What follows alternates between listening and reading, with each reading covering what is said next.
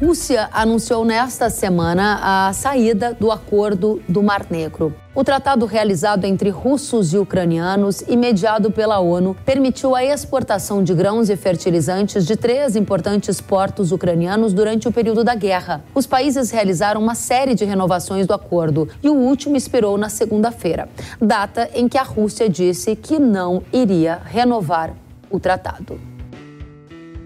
A Organização das Nações Unidas lamentou a decisão da Rússia de encerrar o acordo. Durante o discurso, o secretário-geral da ONU, Antônio Guterres, disse que as exportações de produtos alimentícios da Ucrânia e fertilizantes russos têm sido uma tábua de salvação para a segurança alimentar global e um farol de esperança em um mundo conturbado. Ele salientou que a Rússia retirou as garantias de segurança para a navegação na parte noroeste do Mar Negro e que centenas de milhões de pessoas que passam fome e consumidores que enfrentam uma crise global no custo de vida vão pagar o preço. Nas palavras dele, há simplesmente muito em jogo em um mundo faminto e ferido. No mesmo dia em que o acordo expirou, um bombardeio ocorreu em uma ponte que liga a Rússia à Crimeia. A região é ocupada pelos russos desde 2014. Putin culpou os ucranianos pelas explosões, mas Kiev não assumiu abertamente a autoria do ataque. Já na terça, na quarta, na quinta e na sexta-feira, mais ataques aconteceram. Desta vez, mísseis russos atingiram os portos da Ucrânia, na região de Odessa. A área abriga os principais terminais marítimos. Estima-se que pelo menos 60 mil toneladas de grãos já tenham sido destruídas. Para quem nos acompanha pela TV, é possível observar o quanto da estrutura de armazenagem de grãos no porto da Ucrânia foi danificada. Veja que as silos utilizados para guardar grãos, como trigo, milho, eles também foram danificados, assim como a infraestrutura utilizada no porto para fazer o carregamento desses produtos nos navios. A Rússia disse ainda que vai considerar que todos os navios que viajam para os portos ucranianos do Mar Negro são potenciais transportadores de cargas militares e que os países donos desses navios que estiverem viajando para portos ucranianos passarão a ser entendidos como aliados do lado ucraniano no conflito. Vocês que acompanham o Hora H do Agro sabem perfeitamente que a geopolítica é um tema de altíssima relevância para o agronegócio, que é um dos setores mais internacionalizados da economia. A gente vai analisar agora com profundidade esta situação, este momento da guerra. Para isto, a gente convidou o professor de Relações Internacionais do IBMEC, Carlo Cauti. Professor, seja muito bem-vindo. Olá, muito obrigado pela, pela, pelo convite.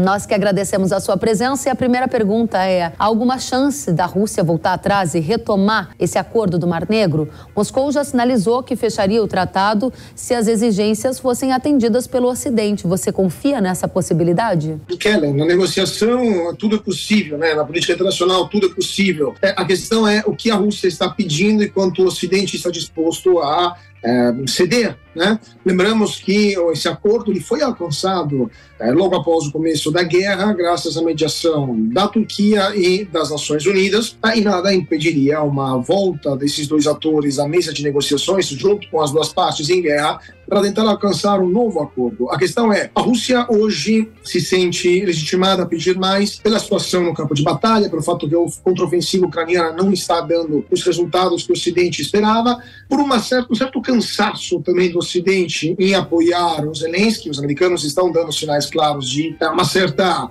a falta de paciência, diria até, né, com o líder ucraniano, o próprio ministro da Defesa do Reino Unido eh, já falou abertamente, pediu para a Ucrânia ter um mínimo de gratidão por tudo aquilo que o Ocidente já deu para a Ucrânia em termos de armamentos e que é, o Reino Unido não é a Amazon, né, de entregar pacotes e armas dentro dos pacotes. Então, é, Putin está, vamos dizer assim, com uma, uma posição um pouco mais de força nesse momento e pode se permitir esse tipo de iniciativas. Até porque é, o próprio Zelensky ele está violando o tratado, não, o acordo não escrito né, com os americanos, que prevê que a Ucrânia não atacaria o território russo, e os ucranianos estão fazendo isso com as armas ocidentais. Então, é, há um momento muito conturbado na guerra e o Putin está atuando justamente nessa brecha que está se criando entre o Zelensky e o Ocidente. Muito bem, professor. Agora, Putin, no, no fim do mês passado, ele sofreu um revés, né, com aquela tentativa de rebelião do grupo Wagner. Agora, ele sai do acordo bombardeia portos ucranianos. O que isso tudo demonstra, na sua opinião?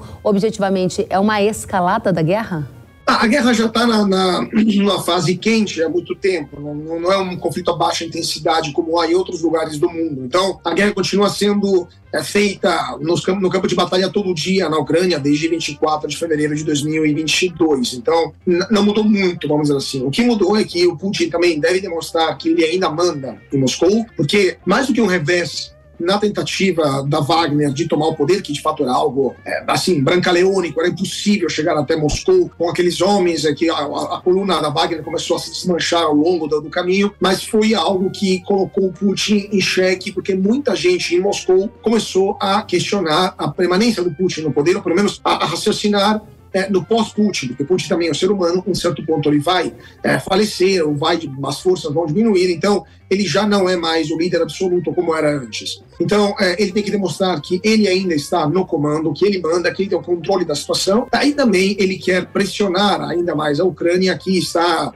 tentando, é, vamos assim, ganhar algum, algum tipo de posição, algum tipo de vantagem no campo de batalha né, durante o período do verão do hemisfério norte, ou seja, de junho até setembro, é o único momento que pode se levar adiante algum tipo de operação militar naquela região, porque depois começa a chover e os tanques de guerra não conseguem transitar. Então, Putin está colocando pressão em cima da Ucrânia e colocando pressão em cima da comunidade internacional através dos grãos para tentar impor à Ucrânia de sentar na mesa e negociar um, não digo uma paz, mas um cessar-fogo que mantenha o, status quo. Ou seja, a Rússia fica com a Crimeia, com o Donbass e com a faixa que ocupa, e a Ucrânia a gente vê o que faz. Bom, professor, diante desse contexto, eu gostaria de entender com mais profundidade a sua avaliação dos próximos passos da guerra. Agora, no finalzinho da sua resposta, você já deu uma indicação. E por quê? Porque isso importa demais pelos impactos que a gente tem observado no mercado agrícola. Só nesta semana, em função desse aquecimento do conflito, especialmente em questão de infraestrutura na Ucrânia, Ucrânia, a gente viu o preço de trigo subindo, o preço de milho subindo, e a nossa audiência quer tentar antever o que vai acontecer nesse conflito para saber se isso vai respingar por aqui de alguma maneira. Quais os próximos passos nesta guerra? Para o nosso público que é se interessa de agro, a gente já está vendo os efeitos, né, Kelly? Ou seja, o preço da commodity do grão está subindo. O grão e todas as outras ligadas, né, as substitutas do grão, já estão subindo desde que desde o começo do mês, na verdade, mas com mais intensidade nos últimos nos últimos dias. Agora, eh, os efeitos da o, o, passos seguintes da guerra quais serão? Se a contraofensiva ucraniana, que está sendo preparada há meses e hum, eh, graças também a enormes uh, doações de material bélico do Ocidente para a Ucrânia, se essa contraofensiva não alcançar nenhum resultado concreto, é, a guerra vai entrar aí sim num status quo provavelmente definitivo, porque os americanos não estão mais dispostos, os europeus também, a acabar com seus arsenais, com seus estoques para a Ucrânia. Existem outras prioridades muito mais urgentes, especialmente para os americanos, notadamente Taiwan. É, então, os americanos, para eles, é a última chance da Ucrânia conseguir conquistar alguma coisa. Tudo aquilo que os ucranianos nos pediram, os americanos deram, inclusive bombas cluster bombs, né, é, que são até proibidas por tratados internacionais, os americanos e os ucranianos não assinaram, mas os europeus sim. Então, tudo aquilo que os ucranianos pediram lhe foi fornecido. Se eles não conseguirem agora obter resultados tangíveis no campo de batalha, aí os americanos e os europeus vão, vão pedir para os Zelensky é, chegar a uma um modo de convivência com Putin, mesmo aceitando perder parte do território eh, nacional ucraniano, o que seria impossível para o Zelensky, porque ele mesmo sofreria consequências, retaliações dentro da opinião pública ucraniana. Então, eh, a guerra pode ir para uma situação de eh, pacificação ou de estabilização no campo de batalha e continuar com uma convulsão social dentro da própria Ucrânia. Isso tudo seria até mais perigoso, porque se existe a possibilidade de ter um novo acordo do grão entre a Ucrânia e a Rússia, mediado pela, pela Turquia ou pelas, pelas Nações Unidas, se começar uma guerra civil na Ucrânia, aí não teremos, não é que não teremos acordo, não teremos nem mais grão, porque não terá a capacidade, a possibilidade de semear nas áreas é, que são muito próximas do campo de batalha, por sinal. Então, é, vai ser um, é um contexto muito complicado aquilo que nós esperamos nos próximos meses e, com certeza, o preço do grão vai aumentar. Professor, o que o senhor está dizendo, e me corrija se eu tiver entendido errado, é que se a contraofensiva da Ucrânia não for bem sucedida, o senhor entende que a Rússia deverá ter uma vitória pela falta de suporte que a Ucrânia vai ter do Ocidente e também porque o Ocidente está olhando com preocupação para Taiwan, que começa começa a virar uma necessidade mais urgente do que esta guerra atual entre Rússia e Ucrânia? Se eu não entendi bem, por favor, me corrija. Eu gostaria que o senhor aprofundasse esses pontos. Não, é tudo correto. Somente uma, uma coisa eu corrigiria. Não seria uma vitória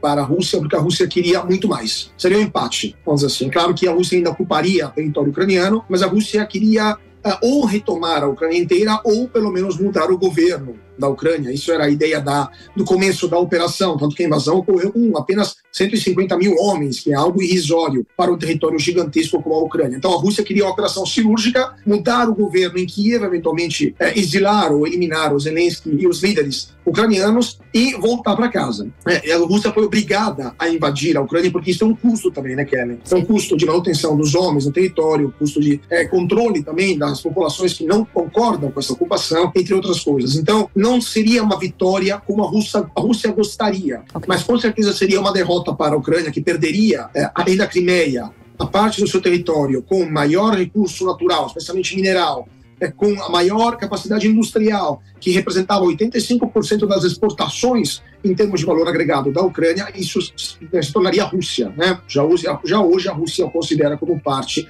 do seu território nacional. Então, se a guerra acabar assim, de fato teremos uma Ucrânia dividida na metade e um problema seríssimo dentro da Ucrânia, porque há facções do governo ucraniano, por exemplo, o batalhão Azov, mas não somente ele, vários grupos é, nacionalistas que não aceitariam uma situação atual e que gostariam de lutar até o último, até o fim. Só que o problema é que, sem as armas ocidentais, eles podem bem pouco contra a Rússia. Então, começa esse impasse e isso levaria para um problema dentro do próprio Perfeito. governo ucraniano. Professor, preciso apenas de dois minutinhos da sua atenção para explicar por que o senhor mencionou Taiwan. A gente sabe que Taiwan está no centro das disputas entre Estados Unidos e China, mas me chamou a atenção o senhor dizer em algum momento que o Ocidente tiraria o pé do apoio à Ucrânia nesse conflito contra a Rússia, porque precisa olhar com atenção para Taiwan. Nós estamos na iminência de uma invasão da China a Taiwan, na sua avaliação? A iminência não diria, porque quando se começa uma invasão, isso é evidente para todo mundo, é, como, como foi evidente no caso da Ucrânia, porque tem que é, o país que começa a invasão é, é, obrigado a começar a coletar, a acumular armamentos e homens na fronteira. Né? A Rússia fez isso antes da invasão em fevereiro do ano passado. A China ainda não, ainda não fez isso, até porque seria um custo muito elevado nesse momento para a China invadir Taiwan. Mas isso não significa que a China não desistiu de voltar a obter o controle em cima de Taiwan, que lembramos é considerado pelo governo chinês, da China continental, da China de Pequim, como uma província rebelde e deve ser reenglobada na China, na República Popular Chinesa Comunista, eh, a qualquer custo, na paz ou eventualmente usando a violência. Os americanos sabem disso e existe um programa de armamento, de reaparelhamento das Forças Armadas taiwanesas, que é de longa data, e com a guerra da Ucrânia, esse programa está atrasado de pelo menos quatro anos, porque os americanos tiveram que direcionar as armas que iriam para Taiwan para a Ucrânia. Então, ou vai para um ou vai para outro. Agora, Taiwan está começando a sentir o peso dessa possível eventual invasão chinesa que pode acontecer nos próximos meses ou anos. E para os americanos, a Ucrânia é algo de menor importância do que Taiwan, porque se a Ucrânia cair, a Europa ainda está lá. Se Taiwan cair, a China vai ter acesso a todo o Oceano Pacífico. Taiwan é um escudo, de fato, que impede para a China se tornar uma potência marítima. Então, os americanos, perder a Ucrânia é tolerável, é aceitável, ou pelo menos parte dela é aceitável. Perder Taiwan não é aceitável. Então, por isso, a prioridade número um para os americanos, né, porque o verdadeiro adversário hoje dos americanos, essa nova Guerra Fria, não é a Rússia a Rússia é uma potência de série B. A Rússia tem um PIB menor do que a Espanha. O verdadeiro inimigo, o verdadeiro adversário é a China. Então, é, é por isso que os americanos têm que dirotar as suas armas, onde ia também a sua energia, a sua atenção, os seus recursos Perfeito. econômicos também para o verdadeiro campo de batalha que vai decidir quem será o número um do mundo, se continuar sendo os americanos ou a China. Professor, nosso tempo está encerrado, mas eu preciso de uma última resposta. É uma questão de tempo para a gente ver uma invasão da China a Taiwan? Ou você acha que em alguma medida isso pode não acontecer? Depende muito, cara. Depende da situação interna na China, depende de como a economia chinesa vai reagir nos próximos anos. Se Xi Jinping se encontrar é, encurralado numa situação econômica econômica complicada, em uma situação demográfica também complicada, em protestos internos, ele vai usar a arma, a cartada do nacionalismo e vai dirotar toda essa energia interna para Taiwan. Tá Se a economia chinesa voltar a crescer, aí provavelmente teremos outra, outro desfecho dessa história. Professor Carlo Cauti, professor de Relações Internacionais do IBMEC, muito bom tê-lo conosco. Volte sempre, professor. É um prazer. Até a próxima. Até a próxima.